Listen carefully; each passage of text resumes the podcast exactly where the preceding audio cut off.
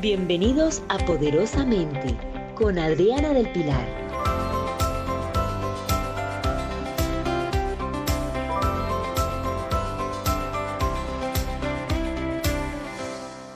Hola, bienvenidos a nuestra cita semanal.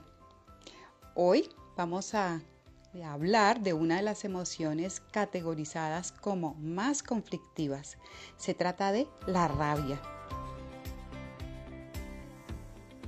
El propósito principal hoy es conocer lo que ella nos indica en su condición de señal, cómo funciona y además cómo puede ayudarnos. Recordemos que cada emoción es una luz de tonalidad específica que se enciende e indica que existe un problema a resolver. El miedo, la ira, la culpa, la envidia son en sí estupendas y refinadísimas señales que alertan cada una de ellas acerca de un problema particular y su función es remitirnos a ese problema.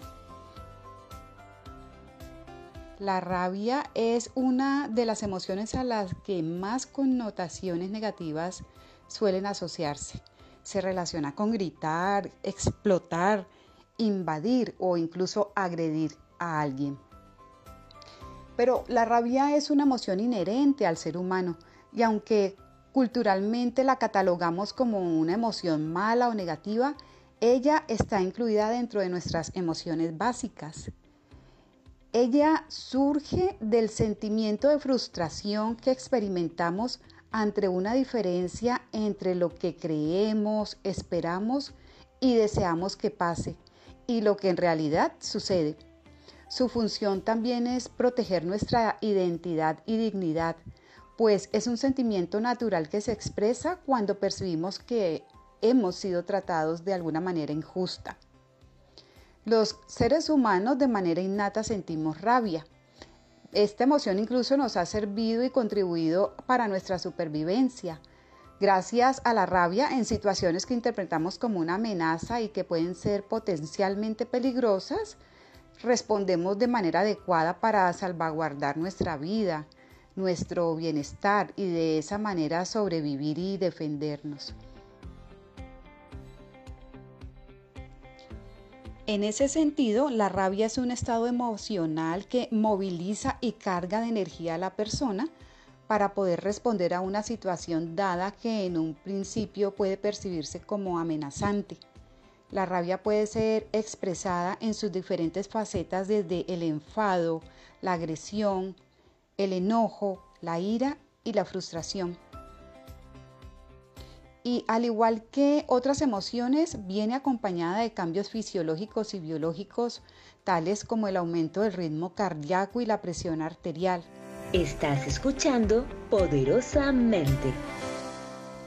Vamos entonces a ver un poco cuáles son las causas que originan nuestro enojo. Para decirlo de un modo sencillo, nos enojamos cuando algo nos frustra. Estoy, por ejemplo, conduciendo y me encuentro con un trancón. Me han prometido algo y no me han cumplido. Esperaba algo de mi esposo, de mi esposa, de mis hijos, hasta de nosotros mismos y lo que esperaba no ocurrió. Así que los motivos son numerosísimos desde los más leves hasta los más intensos y amenazadores. Pero siempre existe aquí un factor común, la frustración. Sentimos rabia cuando un deseo o una necesidad se han despertado y su satisfacción ha sido frustrada o limitada. Y cuando esa energía que se encamina hacia la realización de eso que deseamos encuentra un obstáculo, la obstrucción que éste produce genera una carga energética en ese deseo. Esa sobrecarga es lo que llamamos enojo. Sentir rabia entonces es sentir como que uno quiere deshacerse de esos obstáculos que nos impiden ir en búsqueda de nuestros deseos y necesidades. Es importante destacar que la función original de esa sobrecarga de energía es asegurar la realización del deseo o necesidad amenazada.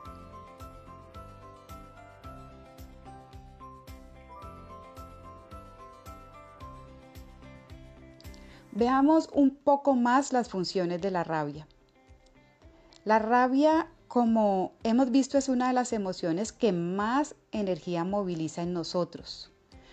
Y no es única del ser humano, los animales también la sienten y tiene como base la misma función que en ellos, la de protegernos. Nos ayuda a defendernos, a cortar malas relaciones y parar las agresiones, entre otras. Tiene también en nosotros una función social, buscando el equilibrio en las relaciones y el sentido de justicia. Entonces es una emoción sana que busca la verdad y percibe la realidad en el momento presente.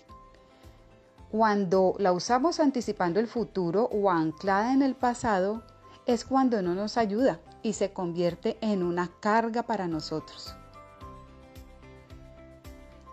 También dentro de su categoría de emoción sana tiene una función de búsqueda de la justicia y del equilibrio en las relaciones. Si sufrimos, por ejemplo, una mentira o una injusticia, un engaño o una traición, pues utilizamos la rabia como mecanismo para parar eso. No se trata de atacar al otro de vengarse, sino de no permitir que se nos haga daño.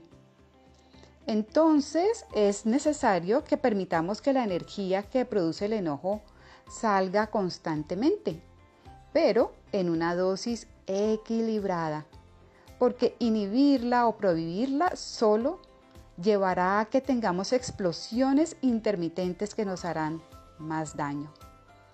Lo que ocurre es que cuando no sabemos cómo implementar adecuadamente esta sobrecarga de energía, en lugar de contribuir a la resolución de un problema, a menudo ella se convierte en un problema más.